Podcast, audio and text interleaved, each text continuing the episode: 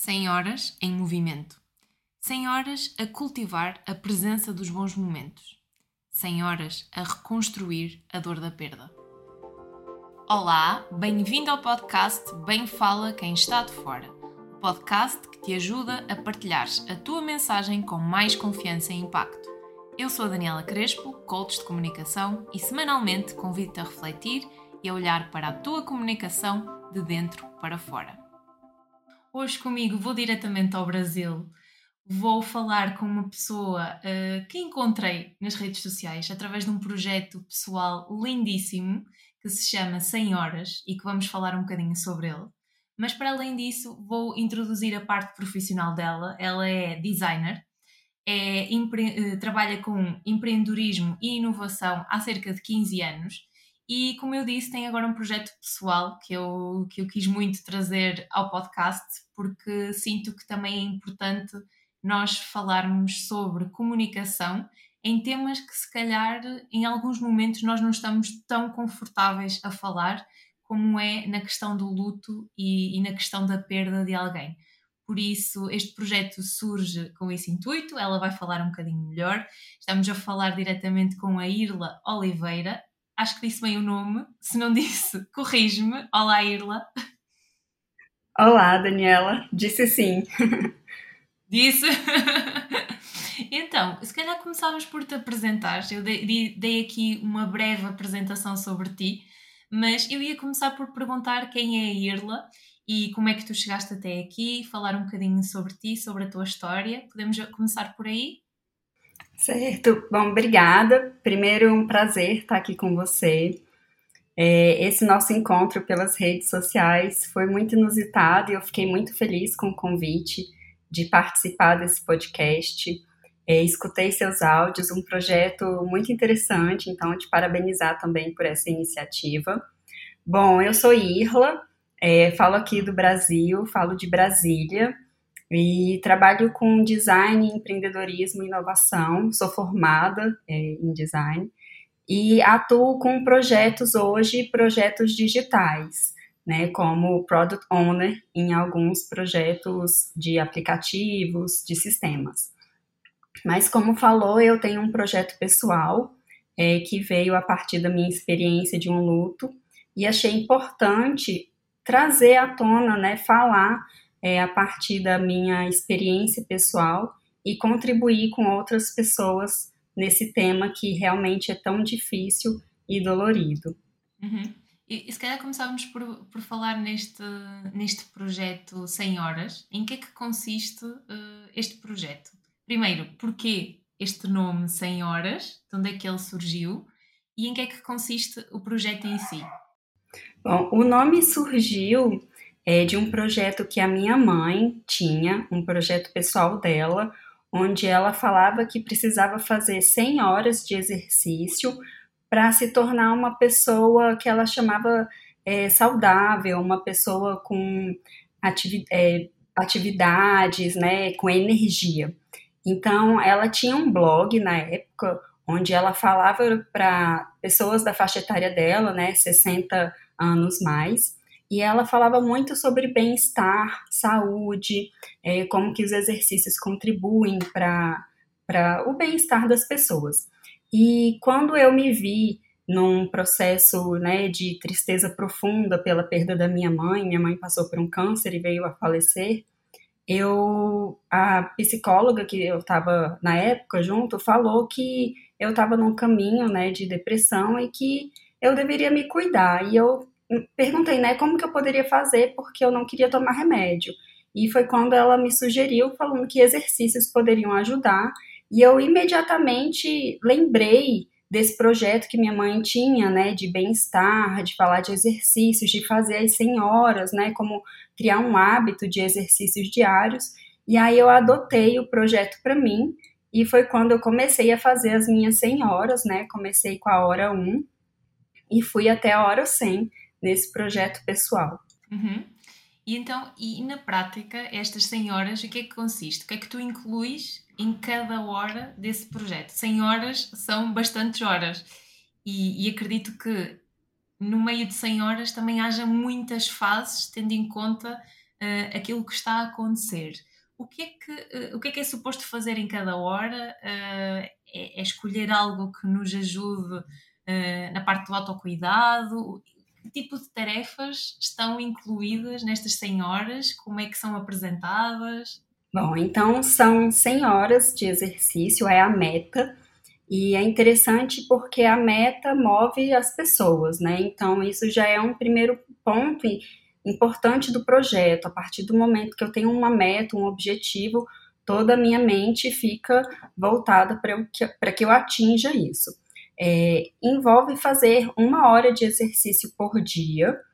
E no projeto em que eu fiz, né, eu já concluí essas 100 horas, é, eu estava focada na quantidade né, de atingir as 100 horas e não especificamente em fazer todos os dias os exercícios, porque foi justamente como você falou, tem as fases, né? Eu estava num momento de luto, então não eram todos os dias que eu estava bem. Tinha dias que eu estava muito triste, sentindo muita falta, saudade batia forte. Tinha dias que eu estava um pouco mais animada. Então, assim, visto essas ondas, né? é, de tristeza e de um dia tá melhor, mas é, eu não tinha aquele propósito de fazer todo dia, mas sim alcançar o objetivo. E envolveu que para eu conseguir de fato alcançar, eu chamei alguns amigos, porque eu tentei fazer sozinha. E às vezes a gente acha que consegue fazer sozinha, e quando você está passando por um luto, ficar só também é um momento que é de muita tristeza que é importante que você tenha outras pessoas para te ajudar. Então, eu achei que eu ia conseguir sozinha, mas eu não consegui. Foi só quando eu comuniquei esse projeto para os meus amigos, né, que eu divulguei, fiz um Instagram e falei assim, gente, estou fazendo esse projeto, eu preciso alcançar 100 horas como uma homenagem à minha mãe, né, para que eu consiga transformar esse meu luto, fazer esse projeto que ela tinha é, isso vai me ajudar a, nesse momento que eu estou de tristeza, nessa né, homenagem a ela. É, vou fazer e chamei e convidei as pessoas, venham comigo. Então foi nesse momento que eu comuniquei esse projeto que de fato eu consegui é, alcançar as 100 horas, né, com a ajuda ali das, da minha família e dos meus amigos. Sim, e a importância de nós, uh, falaste num ponto muito importante, de, de não estarmos sozinhos. Lá está, primeiro, num, primeiro eu queria dividir este, este comentário que eu vou fazer em duas partes. Primeiro porque eh, quando, sinto que quando falamos no, no luto, quando há aqui a perda de alguém, pode, e aqui é a minha sensação, é a minha, é a minha opinião, pode haver aqui um período em que se calhar há esta tendência para o isolamento, para querermos estar sós, a processar uh, e pode haver esta, uh, esta fase. Uh, mas a verdade é que se nós insistirmos e se fazer, fizermos por estar com pessoas e ter objetivos com pessoas e métricas com pessoas, acaba por ser mais fácil ultrapassar. Uh, não sei qual é que é a tua perspectiva, se, se, concordas comigo quando eu, quando eu falo desta parte da tendência natural de nos isolarmos ou até talvez nos afastarmos uh, quando há aqui uma perda, uh, porque eu sinto que quando isso acaba por acontecer, pode haver também um, um, afastamento que pode ser natural, por causa de, da parte de cada um processar um, a sua dor, processar também os timings, porque eu sinto que pode, pode haver timings diferentes, tendo em conta uh, quem foi, havia uma parte da nossa história que estava ligada a essa pessoa. Por isso, é fazer o luto desta pessoa que já não está cá, e esta parte da aceitação, e é também nós fazermos o luto da nossa própria história que tínhamos com essa pessoa. Uh, o que é que tu sentes em relação a isto que, que eu falei? Qual é que é a tua perspectiva? Não sei se concordas comigo ou não. Uh, foi aqui com base também na minha experiência e também perda de pessoas não tão próximas, mas que pessoas que também acabaram por fazer parte da minha história e eu acabei por sentir isso, uh, por sentir também aqui de algumas esta parte do afastamento, esta parte do processamento de ser diferente em cada pessoa. Lá está, sendo familiar ou sendo amigo, acho que cada um acaba por ter o, o seu tempo e acho que também é importante respeitarmos o tempo do outro mas também é importante perceber que, que talvez este afastamento não seja a solução, ainda que seja num período necessário. Uh, acho que é importante depois a reintegração e a compreensão coletiva e muita comunicação para ajudar a ultrapassar uh, e, a, e, a, reconstruir esta dor que é uma perda, não é? Sim, é, é bem isso que você falou, Daniela. Quando a gente está num luto, né, onde a gente teve essa quebra do vínculo, né, assim, eu perdi a minha mãe e era a pessoa mais importante para mim. Então é natural que a gente fique com essa tristeza, que a gente sinta raiva, né? Eu tive raiva em alguns momentos pelo que tinha acontecido, eu não conseguia é, aceitar, né? E nesse processo é natural a gente se fechar, se recolher, ficar mais sozinha, mas ao mesmo tempo é importante a gente processar esse luto, né? Processar essa dor, falar sobre isso. E se eu não sou uma pessoa de falar, escrever, né, é botar para fora esse sintoma para que ele não vire é, uma depressão, para que ele não vire nada mais grave, né? Então, por isso que é importante processar, claro, igual você falou, é, entendendo o tempo e respeitando o tempo de cada pessoa, né? Em um determinado momento eu senti isso, que eu precisava processar melhor, porque eu estava internalizando muito essa dor né? Tava difícil para mim aceitar e eu precisava de alguma forma processar. E quando eu encontrei essa homenagem, né, quando eu é, associei esse projeto da minha mãe, que tinha vários valores e que tinha sempre me passado a importância da gente viver a vida com entusiasmo, da gente é, ser enérgica, da gente ter alegria no viver, sabe? Ela sempre me ensinou todos esses valores.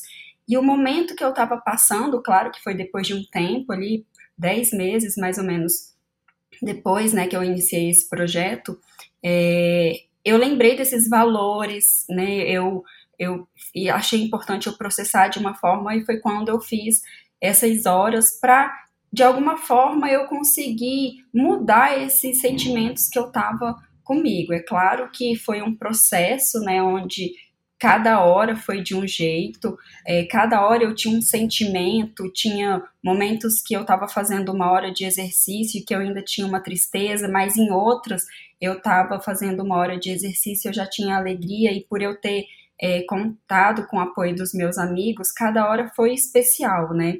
Então, é, esse projeto foi importante para eu fazer esse processo de luto, para eu conseguir ressignificar uma dor é, homenageando a minha mãe. E como eu consegui ressignificar essa dor, como eu contei com o apoio dos meus amigos, né?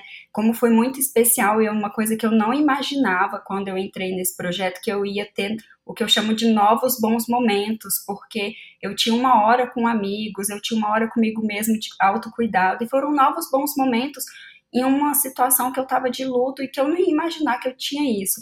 Então, por esses motivos, assim, dessa ressignificação, dessa homenagem, desses novos bons momentos, de eu ter conseguido depois ter transformado a tristeza em energia, né, em experiências novas, por isso que eu achei importante falar para outras pessoas, é, comunicar, né, falar desse meu projeto para que outras pessoas sintam que também é possível é, ressignificar a dor de um luto.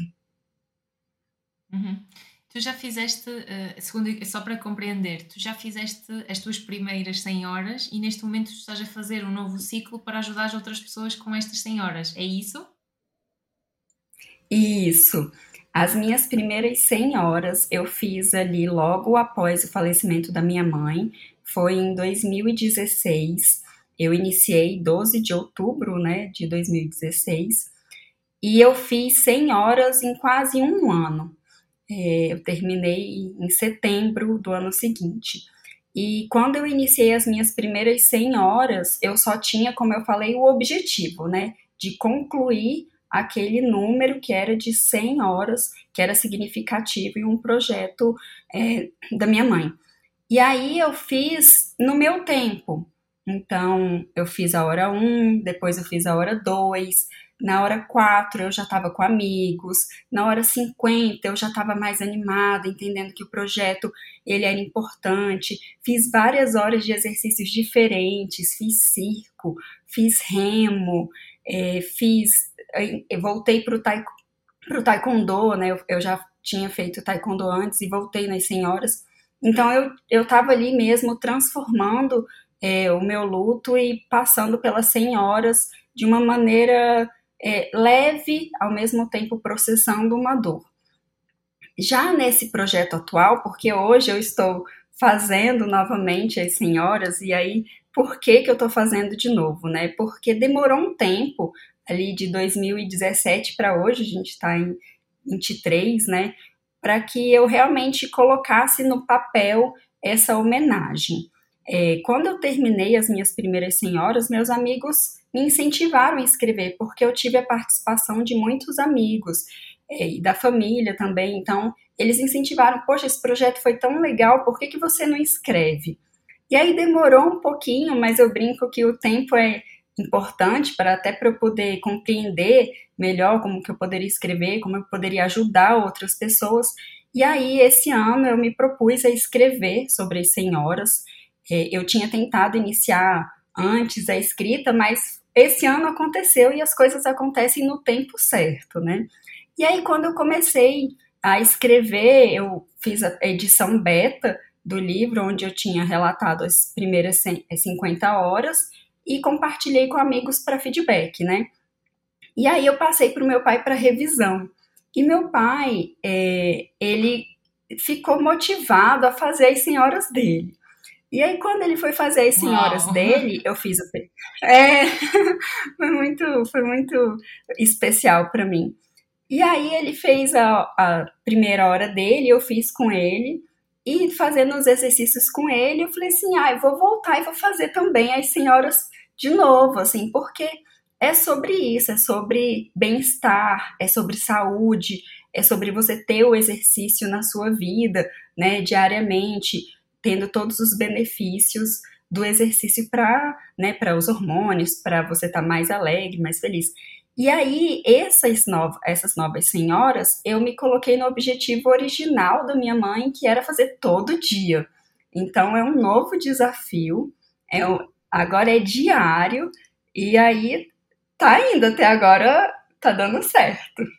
Em que hora é que vocês vão? Eu tô na 41. Uhum. E o teu pai também está a fazer? Meu pai também tá fazendo, mas ele não tá no, com objetivo diário.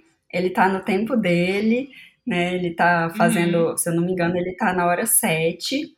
É, e ele faz com o objetivo de alcançar, né, aquele, as 100, mas no tempo dele. E falando, não sei se ele já fez algum comentário, já te deu algum feedback nesse sentido o que é que ele diz sobre as senhoras? É, ele acha curioso, né? Eu até escrevo no meu livro, porque é engraçado, assim, eu envolvi muitas pessoas, mas meu pai não participou de nenhuma hora comigo nas minhas primeiras senhoras, né? E eu falei com ele, eu falei assim, gente, eu não sei se eu não me comuniquei muito bem com ele, de mostrar a importância desse projeto, né, de, de falar sobre essa ação, eu percebi que o meu pai entendeu muito mais sobre isso. Ele também não tinha Instagram, que era onde eu divulgava né, todas as horas, envolvia os meus amigos. É, eu percebi que meu pai se deu conta desse projeto quando ele estava fazendo a revisão do meu livro. E aí, nesse momento de fazer revisão, foi até emocionante, né? Porque ele é jornalista, então fazia para mim total sentido no meu primeiro livro passar para o meu pai fazer essa revisão, né? É, e aí ele leu, a gente se emocionou em muitas horas, porque a gente percebe assim, a gente cada um vive seu luto, né? Então, é, meu pai viveu o luto dele por ter perdido a esposa, né? Eu vivi por ter perdido a minha mãe, eu não morava mais com meu pai na época, então acaba que a gente passou por lutos diferentes, cada, o luto é único da pessoa. E aí, nessa leitura dele, dele lendo o meu livro, foi emocionante para os dois, assim, então acho que foi por isso, assim, a gente se envolveu num novo vínculo, meu pai e eu, e a gente está fazendo essas 100 horas juntos, então está é, sendo para ele. Ele falou que foi um incentivo ele voltar a fazer os exercícios depois da pandemia. Ele era uma pessoa que antes, né? Ele fazia exercícios com frequência e depois da pandemia ele se afastou um pouco. Então, para ele, 100 horas foi um incentivo para que ele voltasse a fazer os exercícios. Então, foi, foi muito emocionante para mim esse momento. Uhum. E, e, fazendo aqui as 100 horas, o que é que, o que, é que tu aprendes? Quando, quando já estás a fazer novamente as tuas 100 horas, uh, já é a tua segunda vez, certo? O que, é que, o que é que tu acabaste por aprender na primeira? O que é que tu acabaste por aprender agora? Que, que aprendizagem é que tu retiras uh, deste processo todo? É, o primeiro, de certeza, é aquele que eu comentei, assim é, às vezes a gente acha que a gente está fazendo só exercício e não. É, a gente está fazendo exercício, mas a gente está criando um momento também que conta uma história, um momento que tem um, uma experiência ali por trás, né? Porque quando a gente faz as senhoras, eu pelo menos quando estão fazendo, eu me procuro a diversificar. Então, cada hora para mim eu tento ser, fazer de uma forma especial, né? Então, nas primeiras eu fiz vários exercícios diferentes, esse eu também estou buscando. Então, nessas novas senhoras, eu já fiz é, canoa havaiana com um amigo, eu fiz também hora à distância com uma outra, além de horas que para mim tem significado muito um momento de. É, de disciplina, né? Tem novos conceitos atrelados, assim, de estar calma, de manter os pensamentos positivos. Então, assim, eu tenho feito muitas caminhadas yoga nesse momento. Eu tô num, num, nessas novas senhoras, eu tenho feito exercícios que trabalham muito mais a mente e o corpo, né? Os dois juntos. Então, é, é isso. Reforçou para mim essa questão do exercício além do exercício, o exercício como saúde mental, o exercício como novos bons momentos, o exercício como momentos de histórias. Eu estava fazendo uma caminhada, uma, estava andando de patins no parque e eu encontrei um senhor e a gente ficou conversando, foi totalmente inusitado. Ele contou a vida dele, contou os poemas dele. Então, assim, para mim tem essa riqueza, né? Então, esse foi um primeiro aprendizado. E o segundo aprendizado é que quando a gente compartilha e aconteceu tanto no primeiro quanto agora, quando a gente compartilha o projeto, é, a gente fala com as pessoas, fica mais fácil da gente concretizar, porque a gente está ali comunicando e a gente recebe o carinho e o apoio das pessoas. Então, é, isso também é um, é um reforço de um aprendizado que ficou da primeira vez e que também está acontecendo dessa vez, assim, das pessoas quererem participar do projeto, acompanharem. Então, isso é, te dá uma força a mais.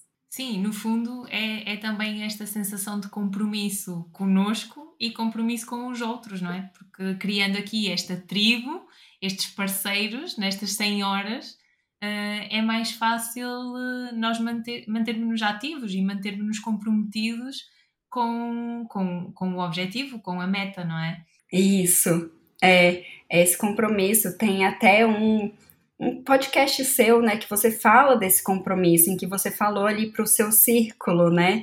É, é, é isso mesmo, assim, quando você comunica para os outros, deixa de ser um compromisso só seu.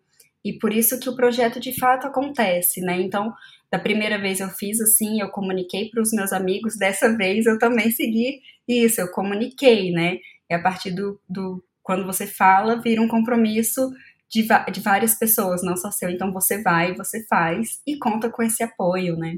Uhum. E, e, falando aqui nesta questão de. Estávamos a falar nesta, nesta questão do compromisso, mas voltando aqui a falar da questão do, do luto e da questão de, dos processos e do, dos timings e dos tempos de cada um, uh, uma coisa que eu sinto que é importante falar para quem nos está a ouvir, e claro que uh, este episódio uh, pode ser ouvido por uh, pessoas de diferente. Certamente que mais ou menos nós todos já passamos por um processo de luto, já acabamos por passar na nossa vida o processo de luto de alguém. Uh, até aqui há tempos ouvi, ouvi, ouvi uma expressão de que mesmo até num próprio relacionamento que quando termina, claro que não é comparável, mas quando termina um relacionamento também pode ser associado aqui a um processo de luto está ali a perda, uh, a perda daquela pessoa na nossa vida e implicitamente, não é? A nossa história também fica abalada e também há aqui mudanças. Uh, quem nos está a ouvir, uh, claro que nós estamos a falar aqui de uma forma muito generalista, não sabemos a realidade de quem está do outro lado e possivelmente, como nós já falamos no início, há timings, há processos uh, o tempo desta perda, uh, para quem nos está a ouvir, pode ser há pouco tempo ou há muito tempo, e cada um está a fazer a sua própria gestão. Mas sendo este um podcast de, de comunicação e falando de comunicação, uh, eu queria falar um bocadinho contigo sobre esta questão de o que é que se diz quando se perde alguém? O que é que tu ouviste falar? que expressões é que te ficaram e que, que mexeram contigo? Uh, que sentiste que, que, talvez que são expressões que, que passam de pessoas para pessoas e que não são refletidas. O que é que tu sentiste? Se podíamos falar um bocadinho sobre isto. Sim, é, como você falou, o luto, né, ele, ele acontece porque você perdeu um vínculo. Então, pode ser, claro, que o que a gente mais conhece é um luto por um falecimento, né, mas um, quando você termina um casamento, como esse vínculo também se rompeu, isso também pode gerar um luto, né? A gente tem o que a gente chama assim dos lutos que são físicos, né? Que vêm de fato da perda, de alguma dor, e também eu tenho os, os lutos que são simbólicos, assim, de perda de alguma função, né? De é, tem essa perda, na verdade, essa perda do vínculo pode gerar um, um luto. E quando a gente fala de tempo e de pessoas, cada pessoa vai viver o seu luto, né? Então a gente precisa primeiro ter empatia. É, e a própria pessoa também ter um, uma, um respeito, assim, entender que é um processo que ela está passando, dela não querer é, reprimir todos esses sentimentos, porque reprimir os sentimentos, na verdade, não, não contribuem, né? O importante é você processar isso da melhor forma. E aí a gente precisa ter empatia com o outro, porque por vezes, quando a gente está por fora, a gente não consegue entender o tanto que aquela pessoa está triste ou sentindo, né? Ou sentida, por exemplo. A gente pode ter luto por pessoas que perderam os cachorros, né? Assim, hoje a gente tem uma geração que entende o cachorro como filho, né? Pai de pet, mãe de pet. Então isso pode ser muito dolorido sim para a pessoa. E aí a gente, primeiro ponto nessa comunicação, né, uma comunicação empática, é de você entender que ela está passando por uma dor e você não menosprezar essa dor, não diminuir. Então não falar, ah, você ainda está assim, você ainda está triste, ainda não superou não existe superar o luto, existe transformar, existe ressignificar. A gente precisa ter uma comunicação empática. Se você não sabe muito o que falar, só demonstre para a pessoa que você está ali para apoiá-la. É, fique próximo, se deixe disponível, né? Mas é importante que quando você fale alguma coisa para ela, que você não diminua a dor de jeito nenhum dela que você entenda que é um processo, por mais que você não consiga compreender o tamanho dessa dor, que a pessoa está sofrendo e que você se coloque disponível.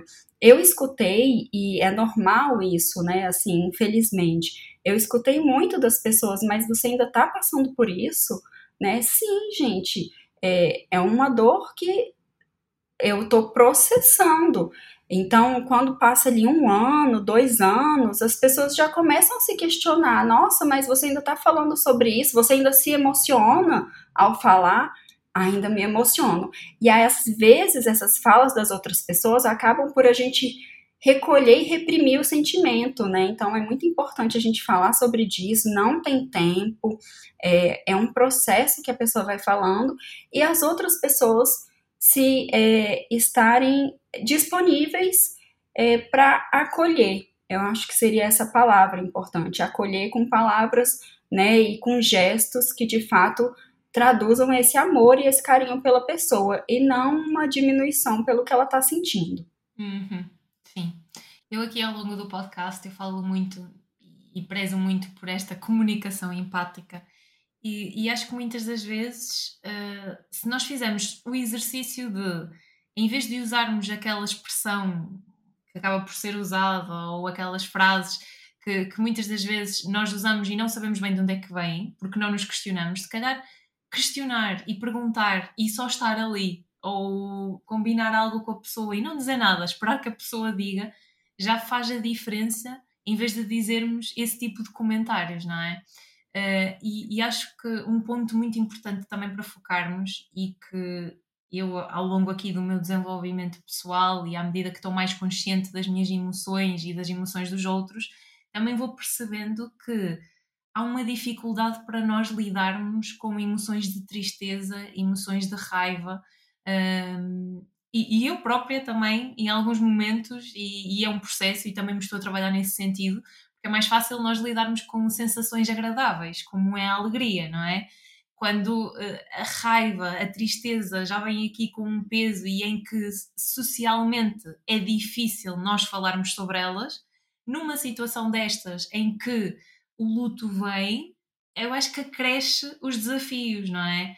Porque nós não compreendemos bem que, ok, há pessoas que estão a passar por isto, há pessoas que estão em, em dia após dia em, em, processos de raiva, em processos de tristeza, e, e, lá está, é o tempo destas pessoas assimilarem, uh, é o seu tempo, uh, e eu acho que também quanto mais nós acabarmos por falar nestas emoções, emoções como a raiva, como a tristeza, e, e, e, ser algo normal, e ser algo normal como aquilo que nós estamos a, a, fazer. É importante nós falarmos sobre o luto, é importante nós falarmos sobre a morte, é importante nós trazermos estes temas à baila e não romantizarmos a vida só falando da alegria, porque estamos a descurar outra parte dela, porque estamos a descurar os nossos outros sentimentos que acontecem e que todos nós temos, e, e, aqui para quem nos está a ouvir, certamente que ao longo do seu dia a dia passa por momentos de frustração, por, por períodos da vida onde está mais triste, por períodos da vida onde está mais revoltado, e não tem necessariamente que ver com algum sentimento de, eh, de causa, não é? E, e é importante falarmos sobre isto e, acima de tudo, respeitar e sermos empáticos eh, por quem está do outro lado. E, e, e, esta sensação de, em vez de afirmar vou perguntar, já é uma mudança gigante nesta ação uh, que temos enquanto, enquanto os outros e enquanto sociedade. Sim, e tem um ponto é, fundamental, assim, né? Quando a gente fala de estar tá passando por um momento difícil, de tristeza, de raiva, né? É, a gente pode chamar esse momento de um momento ali de escuridão, assim.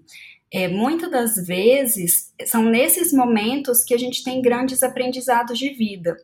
Mas não são nesses momentos que as outras pessoas percebem e estão empáticas, porque para elas a gente só está ali triste, a gente está recolhida, a gente está por um momento, elas não conseguem é, ter essa empatia. Algumas, né? Algumas pessoas não conseguem ter empatias, claro que outras têm e que nos ajudam nesse processo.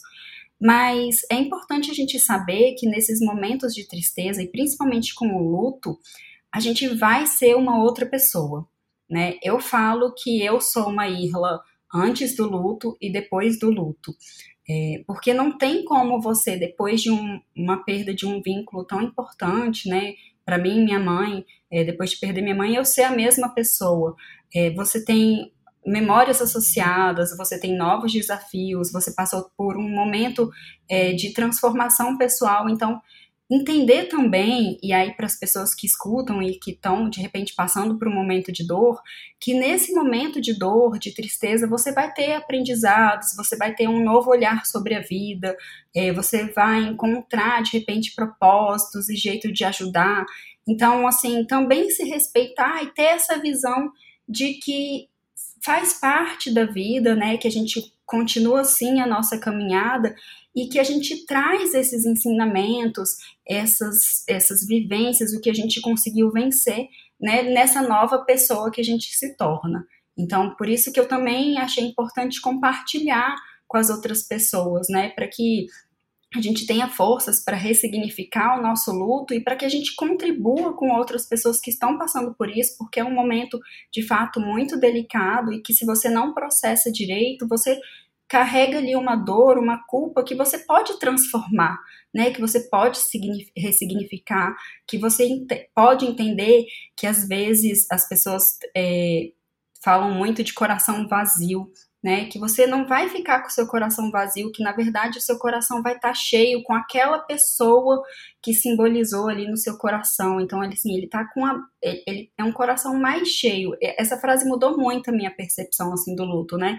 E que você vai conseguir ter no, uma nova visão, contribuir com outras pessoas. Então, é, né, assim, a, a escuridão se faz necessária para você ver luz, né? Então, é, para você seguir, para você caminhar nessa jornada, entendendo que é um processo, mas que tem desafios a serem é, transformados, né?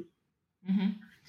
Uh, eu ia falar agora aqui no, nos desafios. Qual foi assim o maior desafio que tu sentiste nesta jornada? Para mim, o maior desafio foi a espiritualidade porque no processo, né, é, eu tinha um entendimento de certeza que minha mãe iria se curar. E quando ela não se curou, eu não aceitei. Por muito tempo, essa questão assim, poxa, eu tinha certeza, eu rezei tanto, eu tinha tanta fé, a gente fez tantas ações assim. Então, resgatar minha espiritualidade, entender, né, que assim, entregar a Deus, entregar ao universo, né, assim, depende da espiritualidade de cada um, mas você de fato confiar que aquilo foi o melhor para a pessoa, que é o, o que tem que acontecer para você, para algum aprendizado, para alguma evolução, isso para mim foi o mais difícil. É, então, assim, esse resgate da espiritualidade, é, essa serenidade de confiar e falar assim, tô com muita dor, mas eu entrego. Então, e, isso foi o meu maior desafio, para romper, assim, para eu conseguir voltar, porque eu era uma pessoa muito positiva, muito espiritualizada, eu tive uma quebra, eu falei assim, nossa, agora para eu conseguir voltar, isso vai ser difícil. Mas com muita paciência, com muita oração, com muito entendimento que as coisas acontecem sempre da melhor forma. É, confiar de novo foi difícil, mas re recuperei o meu vínculo. E, e é, é, é, interessante ouvir-te falar, porque lá está. Primeiro, porque tu própria falaste que havia uma Irla antes e há uma Irla depois. Houve essa quebra, como tu falas, mas houve também esta reestruturação uh, e essa e esta, não sei se posso chamar paz, uh, que tu acabas por sentir Uh, mas lá está, porque também uh, houve uma coisa que tu fizeste e que tu aprendeste neste processo e que tu falas muito também, que eu acompanho-te, na questão do movimento. Uh, o teu encontro com, com esta sensação, com esta paz, com esta reintegração que tu agora falas, foi através do movimento que se fez? Sim, foi através do, foi através do movimento, porque só fazendo os exercícios, né, colocando o meu corpo em movimento de novo, porque eu estava bem paralisada, bem, tri bem triste na minha, assim, colocar ele em movimento é que a gente percebe que a vida é feita de movimento, né? Então eu preciso estar em movimento para que a minha vida continue, para que eu continue minha jornada. Então, eu tive os benefícios né, do exercício para o meu corpo e para a minha saúde mental, porque eu me pus a fazer de novo, né, a fazer esses exercícios, a me colocar em movimento. Então, por ele que eu consegui ressignificar, por eu, eu conseguir alinhar meus pensamentos de novo, né, ter, resgatar a espiritualidade, porque eu estava ali me movimentando e processando o meu luto, eu não fiquei estagnada é importante, né? A gente sabe que a vida tem altos e baixos, mas é importante que nesses altos e baixos a gente siga, que a gente não fique num ciclo, né, fechado ali, que a gente tenha os altos e baixos, mas que a gente vá seguindo, que a gente vá se movimentando, porque a vida tá no movimento.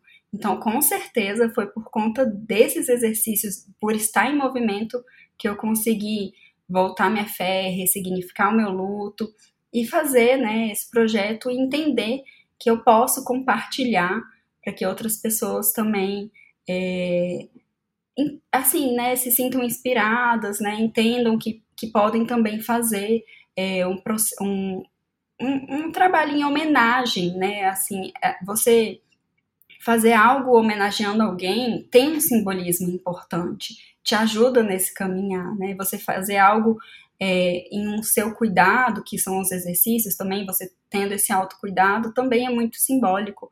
Então, juntar esses simbolismos para conseguir seguir adiante, né? Falavas agora na questão da homenagem. Uh, com este projeto, que partes da tua mãe é que tu estás a homenagear? Eu tô a homenagear uma parte da minha mãe que falava, né, como eu citei assim, de entusiasmo e que citava três mandamentos. É, e ela tinha esses mandamentos escrito no blog dela, que era ser feliz, ser útil e estar em movimento. Então, eu entendo que eu consegui, né, a partir adotando esse projeto, homenagear essa fala da minha mãe que para mim é, são valores passados, né? E que se eu conseguir contribuir para que as outras pessoas entendam que ser feliz é um estado, né, em que você consegue é, deixando a vida um pouco mais simples para você entender que você consegue ser feliz, né? É, você ser útil, então assim, eu estou trabalhando com esse livro, com, voltei com o Instagram, para de fato contribuir com as pessoas, para que elas também estejam em movimento, para que elas também ressignifiquem o luto, para que elas avancem dessa fase de tristeza e entendam que a vida tem desses momentos, né?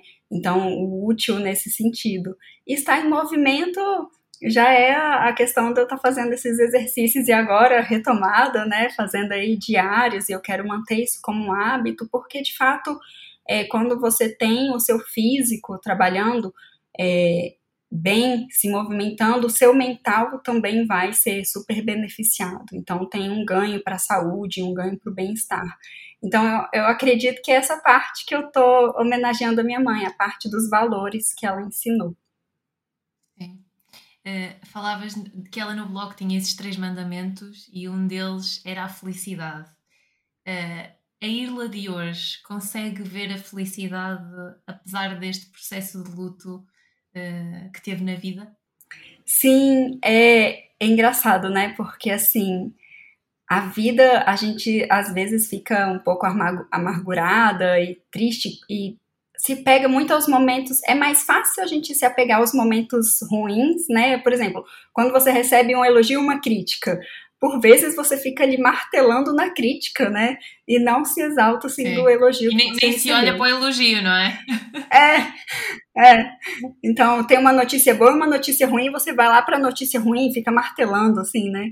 Então eu tenho me policiado, assim, e tenho trabalhado muito para que eu deixe as coisas mais simples. E a partir do momento que você entrega, que você confia, né, você também tem uma leveza e consegue falar assim, não, tá, a vida é assim, ela tem fases, ela vai ter momentos difíceis e momentos fáceis, mas eu tenho que trabalhar comigo mesma para que eu me sinta feliz, né? Então, assim, para que eu consiga realizar os meus objetivos. Então, assim, deu, só desse momento de eu estar tá colocando, bom, quero escrever um livro, concretizando esse objetivo, eu me sinto feliz, assim, tá compartilhando a história, permitindo, igual esse seu convite, né?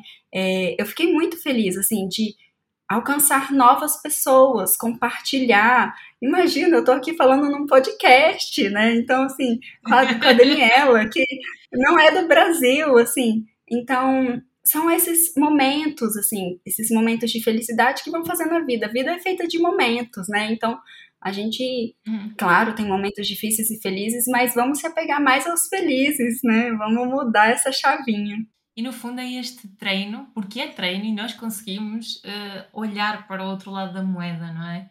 E, e, acho que também desta conversa também ficar de que sim, é possível esta felicidade e alcançar esta, esta felicidade, olhar para os momentos felizes, aproveitar os momentos que nós temos uh, diariamente e, e se surgir estes movimentos, estes, uh, estas emoções, estes sentimentos de tristeza, de raiva, também nos darmos tempo de os processar. Tu falaste também de uma, de uma expressão que foi a questão do acolhimento, acolher estas emoções, acolher estas sensações, mas no fundo estar em movimento e perceber que fazem parte do processo e que é possível alcançar esta felicidade. Eu fiquei muito contente por chegar até ti. Eu no início, uh, logo o nome ficou no meu ouvido e eu não estava, ehm, não estava a compreender bem em que é que consistia. Depois combinamos aquela conversa eu percebi, uou, wow, este, este projeto é incrível e eu quero dar palco a este projeto.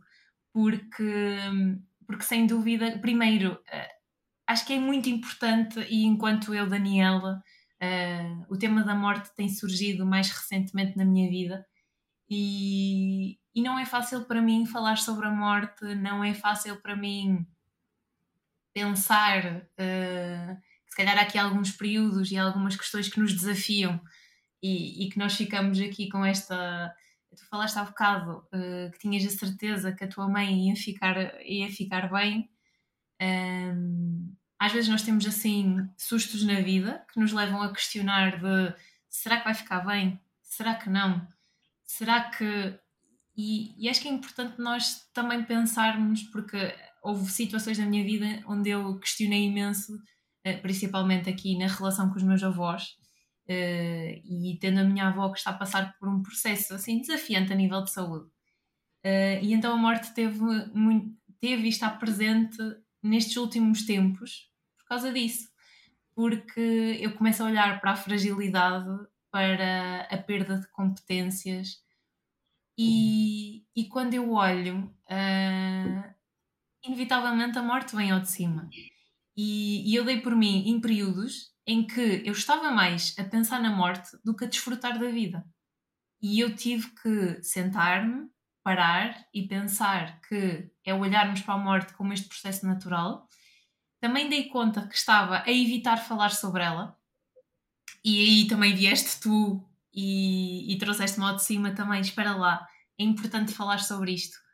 E, e o meu, o meu propósito e a minha missão foi também eu desafiar-me a trazer este tipo de temas ao podcast.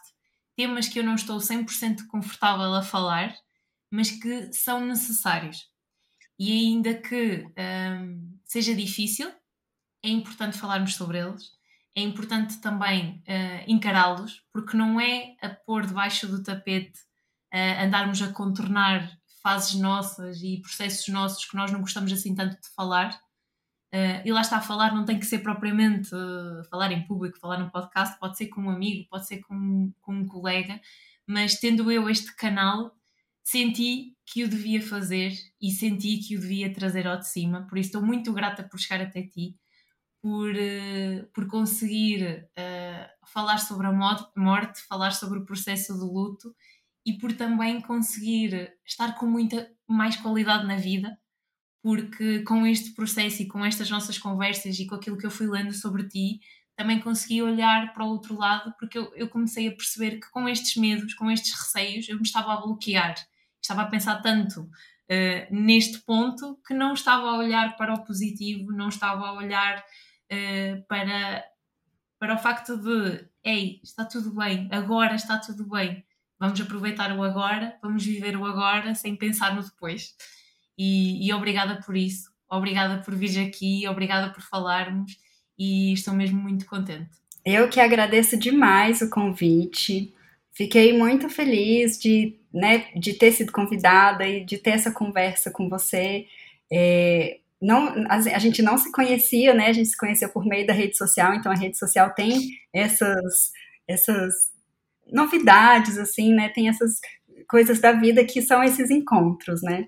É, eu, eu super concordo com você, assim, a gente tem que olhar e, e viver o momento, né? Porque de fato a, a, a, morte é um processo natural, a nossa cultura é diferente, tem culturas que, que trabalham a, a morte de uma outra maneira, né? Entendendo que ela, a pessoa alcançou o que ela tinha para ser realizado na vida, então tem um, é por cultura, né? Cada cultura tem o luto de uma forma, assim mas a gente pensar, a gente, né, aqui, em, dos ocidentais principalmente, né, como que a gente vai trabalhar é, o dia a dia, entender que a gente precisa aproveitar, não adianta muito a gente ficar nessa nessa ansiedade, né, assim, de como que vai ser, entrega, gratidão. É, gratidão é uma palavra que tem entrado muito na minha vida, né? Estar em movimento, para que a gente entenda que faz parte da vida e aproveitar ao máximo da pessoa enquanto ela está aqui, né? Então, assim, curtir os momentos, é, estar com ela, estar presente, né? Às vezes a gente está vivo e não está presente é, nesse momento. Então, por isso que acho importante a gente falar sobre isso, sim. É um, ainda é um tabu, mas fiquei feliz demais em estar aqui com você e obrigada. É, acho é isso, né? Nada é por acaso. A gente se encontra Sim. e a gente vai levando as nossas ideias para o mundo para que contribuam também com outras pessoas, porque do mesmo jeito que elas nos tocam em algum momento, né, por alguma razão, igual você falou, você chegou, parou, olhou, né? E aí eu também fui ver o seu canal, né? E aí eu escutei uns podcasts e falei, nossa, é realmente também tem isso. Então a gente se encontra e a gente vai juntos, uhum. né? Claro, com e essa ideia juntas, do bem a ponte já está feita. E compartilhando. isso. Obrigada. E falando aqui, eh, falamos da questão de aproveitar, aproveitar os momentos. Uh, algo que eu defendo muito neste podcast é nós estarmos presentes na nossa comunicação. E foi algo que eu fui cultivando e cultivei muito na parte profissional. E muitas das vezes vinha esta questão de, da parte familiar. Eu desligava às vezes de conversas. Uh, e eu também cheguei a um ponto de que não, eu tenho que cultivar esta presença ou seja, se não me apetecer estar ou se não quiser estar, ok, aí recolher-me. Mas quando estou, estou a sério e estou com qualidade. E acho que isto também mudou aqui o meu chip, porque eu encarava a parte da presença na comunicação muito no âmbito profissional e, e com amigos de um para um também, mas às vezes no, no contexto familiar eu descurava um bocadinho esta parte de lá está, acabava por relaxar mais, por assumir que, ok, eu moro com estas pessoas, eu estou aqui todos os dias com ela, lá está, a parte das certezas que também uh, nós não temos e que é importante trazermos para a mesa, porque nós não temos certeza de nada, por isso cultivar esta presença em várias esferas da nossa vida, nas amizades, no âmbito familiar, com as pessoas que nós acabamos por estar diariamente e que tomamos como verdade, mas que não há certeza Uh, nós não sabemos se amanhã vamos estar cá, não sabemos se essas pessoas amanhã estão cá para dividir a vida connosco. Por isso, vamos aproveitar agora. E quem nos estiver a ouvir, uh, que pense numa atividade, que, que, se inspire no projeto 100 Horas e que comece a movimentar-se para estar ou a ultrapassar e a reorganizar-se neste processo de luto, ou então aproveitar estas 100 horas como momentos produtivos e de presença consigo e com as pessoas que têm à sua volta, porque eu sinto que este projeto também pode ser para isso. Sim, pode. E é estar, né, estar presente, é, fazer todo esse esse processamento assim da vida, né? Assim, porque a gente realmente não sabe como é que vai ser o dia de amanhã, a gente só sabe o dia agora. E também se a gente ficar muito preso ao passado, à dor, a gente também não vai conseguir se movimentar, né? Então, sim, presente, é, com saúde, né? Então, se cuidando. O mais importante é a gente tem que cuidar primeiro da gente, para a gente até poder cuidar das outras pessoas, estar com as outras pessoas é, né, bem com essa presença. Então, é, as senhoras também é nesse sentido de autocuidado. A partir do momento que eu faço exercícios, que eu me cuido, é, que eu me, me cuido nesse processo assim de, de entender e de transformar uma dor e de ressignificar, eu também vou estar pronta para cuidar de outras pessoas, porque a vida é isso, assim, a vida não é, não é só sobre mim, né? A vida é sobre estar aqui, é sobre você contribuir com as outras pessoas. Quando você contribui com as outras pessoas dessa forma que você está fazendo, né? É, com o seu podcast, contribuindo com a questão da comunicação, eu contribuindo com relação a uma experiência que eu passei para que outras pessoas entendam que é possível. Quando a gente contribui, a gente está é, trabalhando no real significado da vida, né? E não só contribuir para outras pessoas que estão distantes, contribuir, como você falou, né, para a família, para aquele nosso círculo. Né? Então, assim, começar com o nosso círculo, e aí por isso que eu fico feliz demais de meu pai ter começado às senhoras, porque eu tô ali trabalhando, assim, num círculo de família, de amigos, para a gente alcançar as outras pessoas, né? Então, eu acho que nesse sentido foi isso que você falou e que eu espero também estar tá contribuindo. Uhum. Eu ia te perguntar, o que é que das pessoas que têm feito as senhoras, que tipo de comentários é que elas têm feito? Quais são os feedbacks que tu tens recebido? É, o primeiro feedback, assim, de o projeto eu retomei agora, né, no começo do ano, então, de pessoas que estão fazendo senhoras, eu só tenho a minha família. Ainda espero muito que outras pessoas se inspirem para fazer também. E se fizerem senhoras, por favor, Sim, me avisem. E, e aliás, vamos aproveitar, vamos, vamos aproveitar aqui o podcast para quem nos estiver a ouvir e quem ouvir as senhoras, quem começar, nós vamos a, a seguir falar nos contactos, deixar também na descrição. Quem nos estiver a ouvir e quem quiser começar a fazer as senhoras, uh, que nos mande uma mensagem, que fale connosco, que partilhe, que é para também estarmos todos em movimento e a criar este compromisso coletivo e, e a aproveitar e a crescer muito em conjunto também. É. Quem ainda não começou a senhoras e que fez alguma hora comigo ou que vê o meu Instagram, a maioria das pessoas falam que elas se sentem inspiradas e motivadas a fazer exercícios também, né? Então, que voltam a essa atividade. Então, isso para mim também é, que não necessariamente elas fazem com essa meta, mas só delas me relatarem que, nossa, eu fico vendo seu projeto e eu já sinto mais animada para ir fazer uma caminhada ou para fazer um esporte diferente, né? Isso já é para mim um retorno também super positivo, assim, de saber que bom que a outra pessoa também está se colocando em movimento. Então esse é o retorno principal que eu tenho recebido, assim, das pessoas falando que elas estão se sentindo inspiradas a se colocarem também em movimento e aí dentro daquela linha que ela que se sentem mais confortáveis, né? Algumas vão para uma caminhada, outras vão para um exercício já academia, outras já vão para outros tipos de exercícios mais diferentes, né? Então, é, delas estarem em movimento, eu também sinto que eu também já estou contribuindo de alguma forma e fico super feliz. Então, eu tenho recebido esses feedbacks. E eu ia te perguntar agora em relação ao livro. O livro já está para venda? Como é que está esse processo? Quero também para partilharmos com quem nos está a ouvir. É, o livro, a versão beta, onde eu conto as 50 primeiras horas, já está disponível, tá no link da bio do Instagram. E eu tô nesse momento finalizando a versão final, que eu chamo de primeira edição, onde eu trago o relato inteiro das senhoras. É, como eu trabalho com inovação, empreendedorismo e projetos, né, é, projetos digitais, eu pensei em fazer uma, uma sprint, assim, uma versão menor do livro, já para eu testar e ver se, se já traz, né, quais são os feedbacks disso. Então, por isso que eu fiz a versão beta, assim. É, já está disponível. E o livro, a primeira edição vai ficar, eu vou lançar aí no dia 12 de outubro, que é quando, né, é. foi quando eu iniciei minhas primeiras 100 horas, então por isso que eu vou fazer o lançamento aí do livro físico, né, é, vai ter sim o digital, é, a versão beta é digital e o, o, a outra versão vai ter tanto físico quanto digital. Estou trabalhando nisso. Podia, podia ser um, uma, um lançamento aqui em Portugal, também já agora. Oh! Vamos Era uma boa ideia. Vamos lançar, vamos lançar para o ar.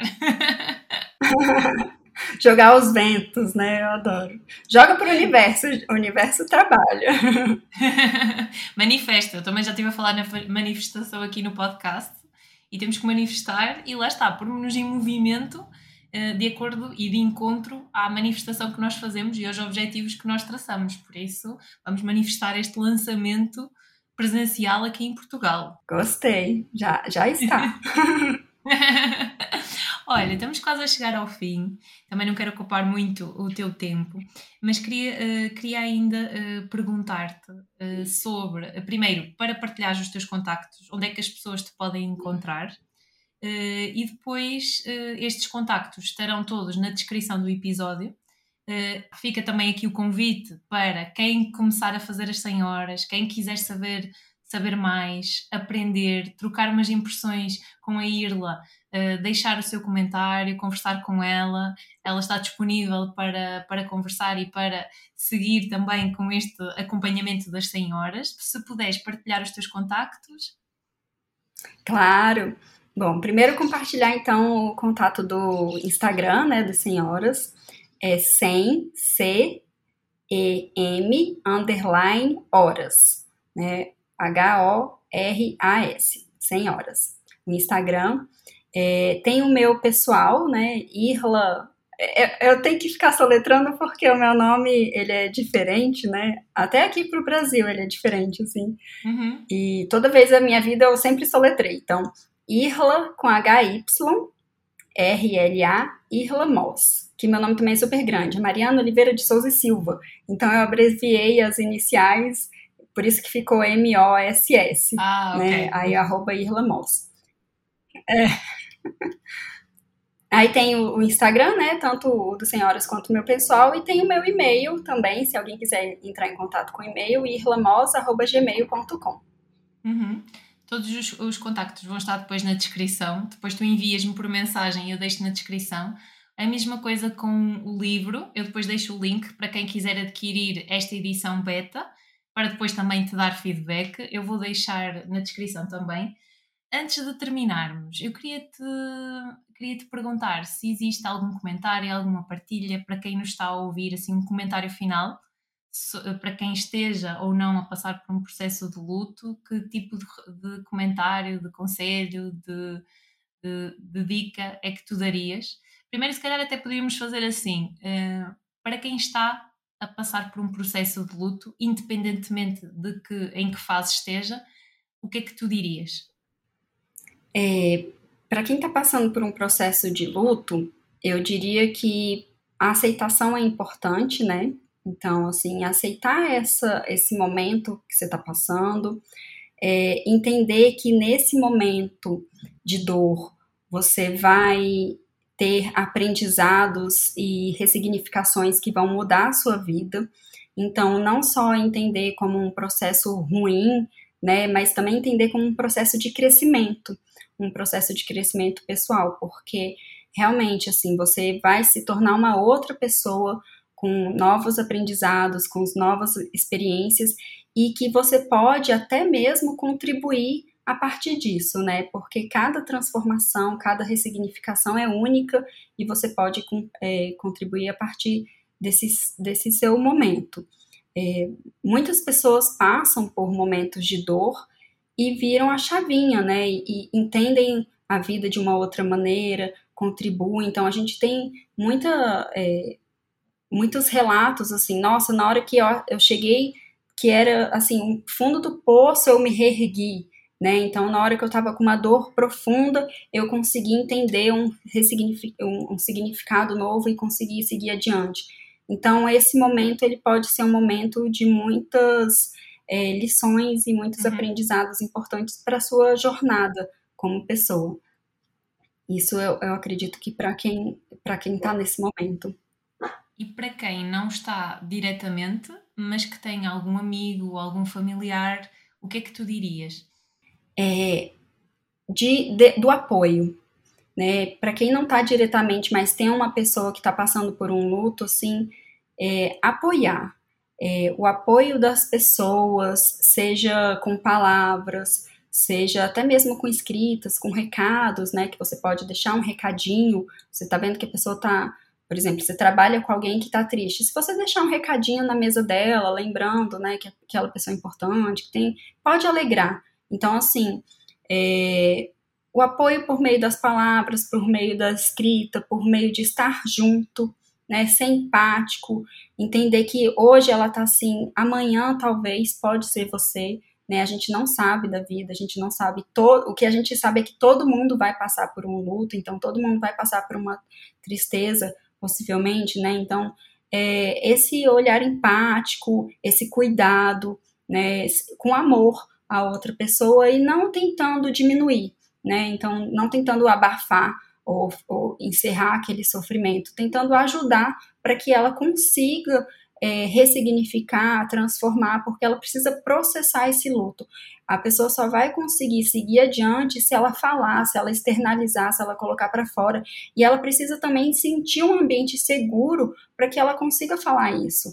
Né? Então, esse apoio do, das pessoas que estão de das pessoas que estão de fora é o mais importante. Uhum. Olha, Irla, estamos a terminar.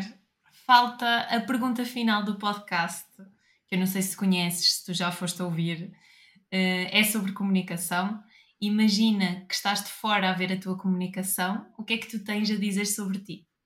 Bom, eu fiquei pensando assim, né, comunicação sobre mim, é, e eu acho, não sei, a, a, primeira questão que me veio assim é da comunicação visual, sabe? Porque é uma forma de comunicação uhum. também.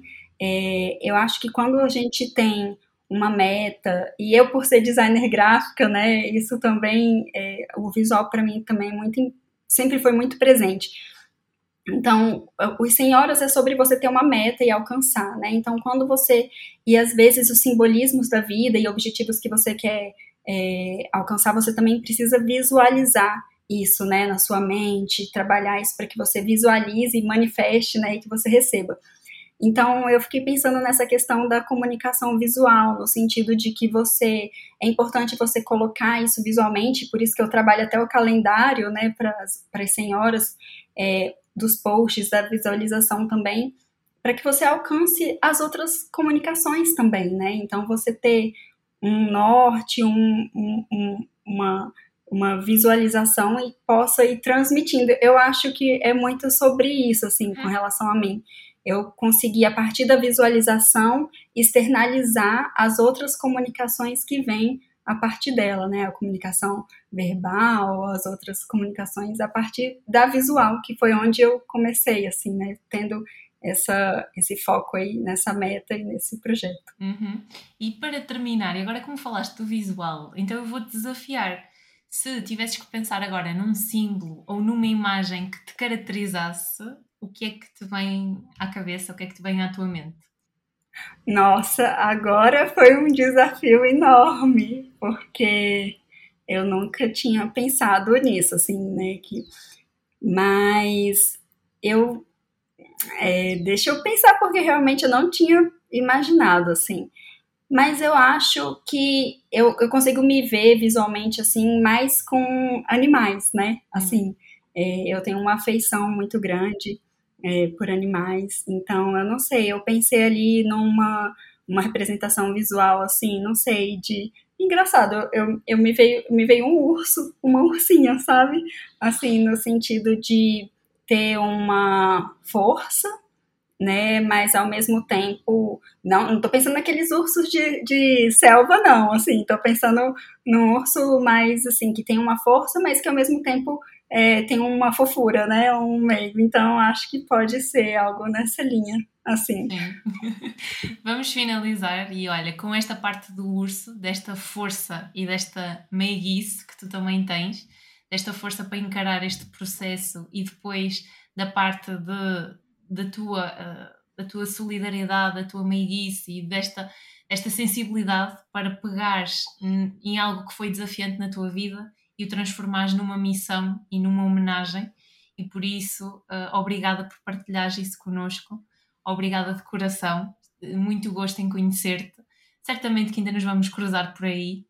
E, e, obrigada pelo teu contributo aqui para o Bem Fala e por também me ajudares a falar sobre este tema que é desafiante para mim. Obrigada. Eu que agradeço, Daniela. Gratidão.